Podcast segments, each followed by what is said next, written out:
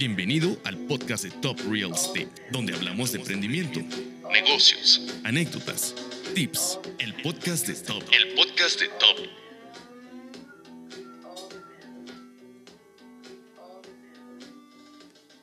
Hola Gus, nuevamente en un episodio más de Conociendo CDMX.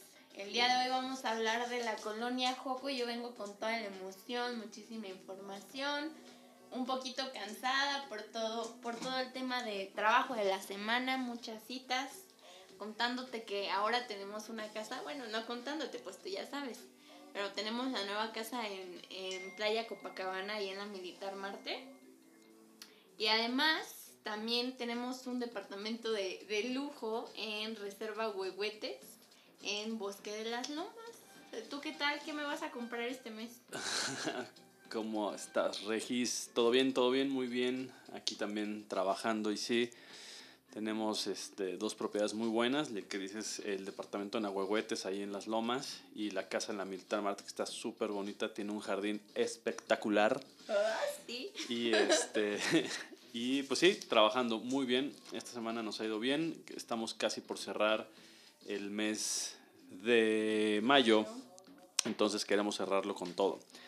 Eh, y justamente decidimos darle continuidad al, al, podcast, al tema de Conociendo CDMX. Tenemos una nueva colonia que estuvimos viendo, que ya hemos vendido ahí, entonces queremos compartirles un poco de, de esta información. Entonces esperemos que lo disfruten. Así es, adicional comentar que también tenemos un posible departamento a venta. Es una colonia muy buena, 7 millones y medio, si alguien está interesado en la colonia Joco, cerca del Instituto Simón Bolívar, la Plaza de Coyoacán, etcétera, etcétera. No olviden de contactar a Gus o a mí, Regina, para obtener mayor información. Y bueno, pues les voy a contar un poquito de, de Joco. A ver, cuéntanos. Pues Joco pertenece a la delegación Benito Juárez, a una de las 56 eh, colonias que forman parte de esta y se encuentra precisamente al sur de la alcaldía.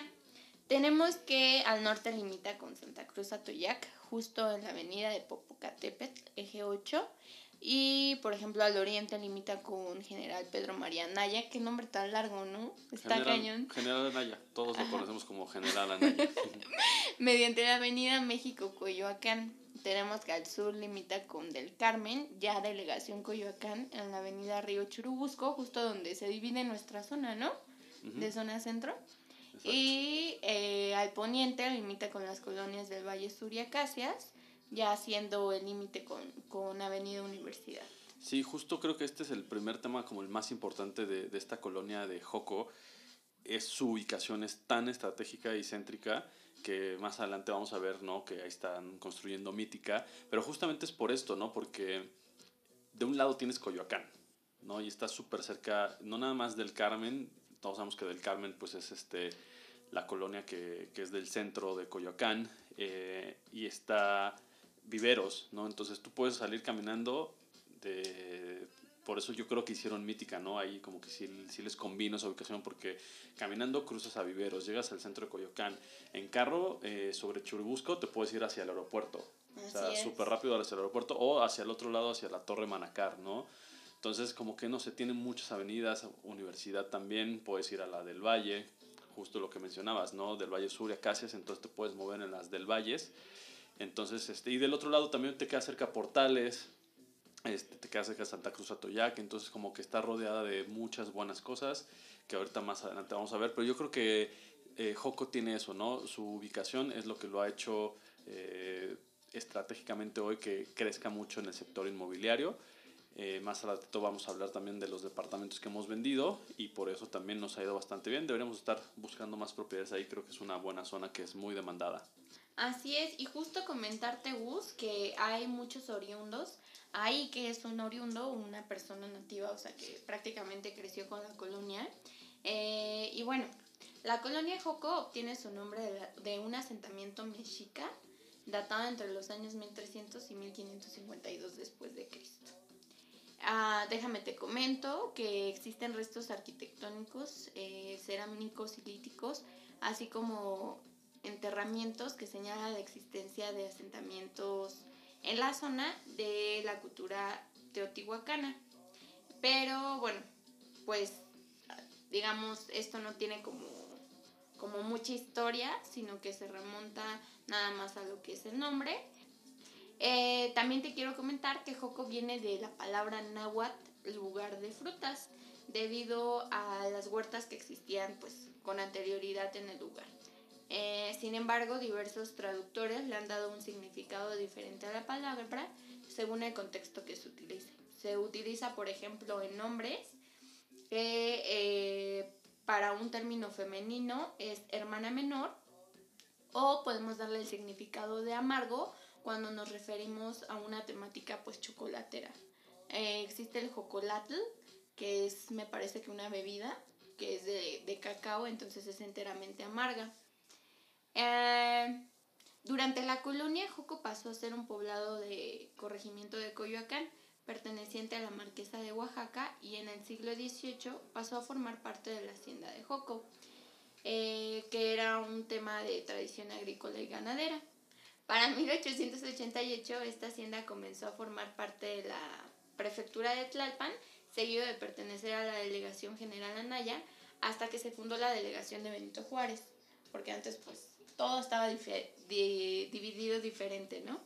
Entonces fue hasta 1908 donde Joco pasó a ser de pueblo a barrio de Joco y actualmente a pesar de ser una colonia tan urbanizada, se considera como un pueblo. ¿Tú, ¿Tú, has ido ahí, o sea, ¿qué, conoces tú ahí de Joco? Que tú digas que yo he pasado por ahí y así. Ah, pues lo tipiquísimo, ¿no? La plaza de Coyoacán es como que lo que yo más he visitado porque antes utilizaba mucho... ¿Cuál es la plaza de Coyoacán? Pues la que está saliendo así enfrente de Radio Fórmula, creo que es. Y está... Ah, ya, Centro Coyoacán. Ya, ya, ya. Y además, bueno, hace unos años mi tía vivía en Mayoras de Orduña, que es uno de los de las calles que pertenece a, a Joco. Y yo iba en el, bueno, yo estudié en el Instituto Simón Bolívar. Entonces, este, pues más o menos eso es lo que conozco. eh, ¿Y tú? ¿Qué conoces? Yo nada, nada. Ah. no, yo la cineteca. ah, no, bueno, la cineteca, todos. No, pues obviamente conozco los, los depas que he vendido. Me acuerdo mucho, siempre que alguien me dice la palabra Joco, me acuerdo mucho de una casa en condominio que, este, que vendí ahí. Y no sé, o sea, tengo como que esa idea, ¿no? Las, las callecitas chiquitas adentro. Son callecitas angostitas. Exactamente. Pues justamente la fisionomía y vida serena de Joco se modificaron radicalmente en el año 2000 con un proyecto de Bando 2 promovido por el gobierno de la capital este, esto con el fin de repoblar, perdóname, ciertas zonas, eh, pues justamente de la ciudad, ¿no? Eh, zonas o colonias que son muy antiguas, que tienen mucha historia y pues irlas urbanizando porque como sabemos, como el humano crece, el desarrollo crece. Entonces, en este caso, la demarcación Benito Juárez lo que originó fue una, un auge inmobiliario, que es lo que a nosotros nos interesa, y pues esto atrajo la construcción de varios megaproyectos urbanos. Como Mítica. Eh, como Mítica, exactamente. Este, a pesar de la urbanización, sobreviven sitios representativos de este pueblo originario, como lo son el Panteón de Joco y la capilla de San Sebastián Mártir. Muy importantes en sus celebraciones porque se hacen fiestas patronales con todo, digamos, como todo el pueblito y ya no todos participan, pero pues lo que se busca es continuar la tradición. Además de que también, por ejemplo, el Día de Muertos se festeja y se celebra de una manera importante o es algo de los oriundos de, de ahí de la colonia y pues prácticamente eso es como un poquito de la historia de Joco. Entre los sitios destacados, como comentábamos ahorita, tenemos la parroquia de San Sebastián. Esta es una pequeña parroquia que ha sobrevivido desde 1663 eh, tiene características especiales, puesto que como todo en la antigüedad fue construida con mampostería y tesontle y forro de teján, manil. Jamás había escuchado esa palabra, pero está complicada de decir tejamanil. y cuenta con dos cruces, una hecha en madera y otra de piedra. Adicional, pues tenemos la estación de la Coyoacán, que es la línea verde olivo del metro de la Ciudad de México justamente afuera de Plaza Coyoacán, ahí está. Centro Coyoacán. Ah, sí. Es que no sé por qué le digo plaza, yo a todo le digo plaza. de Centro Coyoacán. Obviamente la fábrica La Post, no sé quién ha pasado por ahí, pero siempre que pasa uno, huele delicioso, muy rico. Las instalaciones del Centro Vancomer, construido en 1971, y déjame comentarte que esto es importante porque esta fue una de las primeras construcciones que llegó como a empezar a urbanizar la colonia. Eh, Plaza Coyoacán. Centro Coyoacán. Ah, perdón, Centro Coyoacán, Patio Universidad y como dices, la Torre Mítica, que presenta, bueno, esta pretende ser el tercer rascacielos más alto de la Ciudad de México. Okay. aparte de Mítica también, o sea, no, no, no, es el único proyecto, hay muchos desarrollos que son este, muy amplios, muy grandes, que tienen muchos departamentos. Justo al lado del Cineteca hay uno, están algunos City Towers que se hicieron justo ahí también, entonces no es como Mítica el único. Pero bueno, también está, eh, este me llama mucho la atención porque ese sí lo conozco, el Centro Cultural Roberto Cantoral. Eh, no sé si tú has ido, Regis, también bonito. No, a ese sí no, no he ido. Pero puedes llevarme si gustas, Gus. Ah, no, mejor no. mejor que la gente vaya a conocerlo. Seguro ya lo conocen, está muy bonito. También está las oficinas del Instituto Mexicano de la Radio, el Instituto Nacional de los Pueblos Indígenas y la Sociedad de Autores y Compositores de México. Y no te olvides de la Cineteca Nacional con un amplio catálogo de proyecciones y exposiciones temporales. Coméntenos cuál ha sido la mejor película que han ido a ver a la Cineteca. A ver, de hecho voy a, voy a entrar a ver la, la cartera. La cartelera. cartera. Ah, la cartera. La cartelera de, la Cineteca porque como que se antoja, ¿no? Ah, un poquito. A ver, mira, aquí están los horarios. El padre. Uy, no, no conozco ninguna los paisajes, la mami. La mami. La fiera y la fiesta. La paloma y el lobo. El agente topo. Esa se escucha buena. No, pues no. Pero como que se antoja, ¿no? Hay que, hay que ver cuál podemos ir a ver. Podemos organizar. Oye, pero ya está abierta la Cineteca. Pues supongo que sí, si ya hay cartelera. Puede ser como. Además, son espacios al aire libre. Ok. Muy bien. ¿Qué más registros tenemos eso?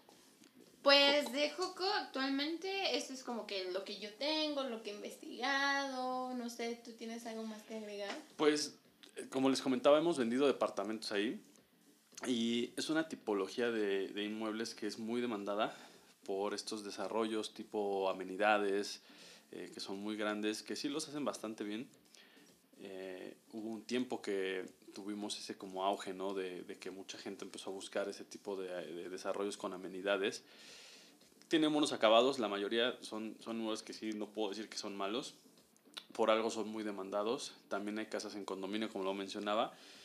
Es otra tipología también que, que es distinta porque no es como las casas en condominio en otras zonas que son más nuevas, por lo mismo son terrenos muy pequeños mucha construcción, pero es como, si se siente como muy pequeña la casa, que ya es como más townhouse. En el caso de, de Joco, hay casas que son viejitas, o sea, que ya tienen unos 20, 25 años en promedio, y por lo mismo son terrenos más amplios, que incluso tienen algunas jardín.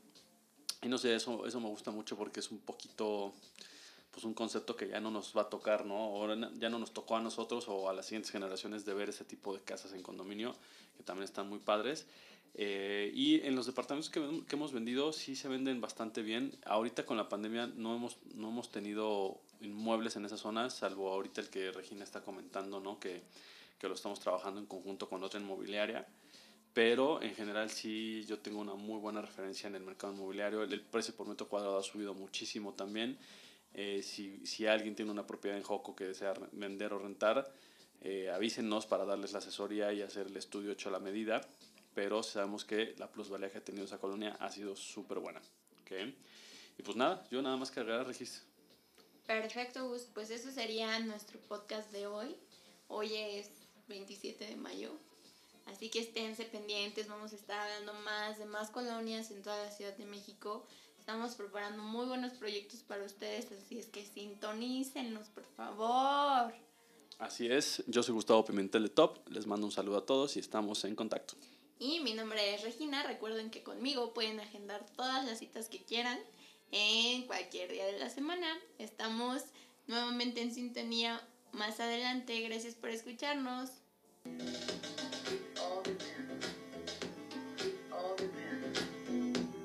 Gracias por escuchar el podcast de Top Real Estate. Nos vemos en la próxima.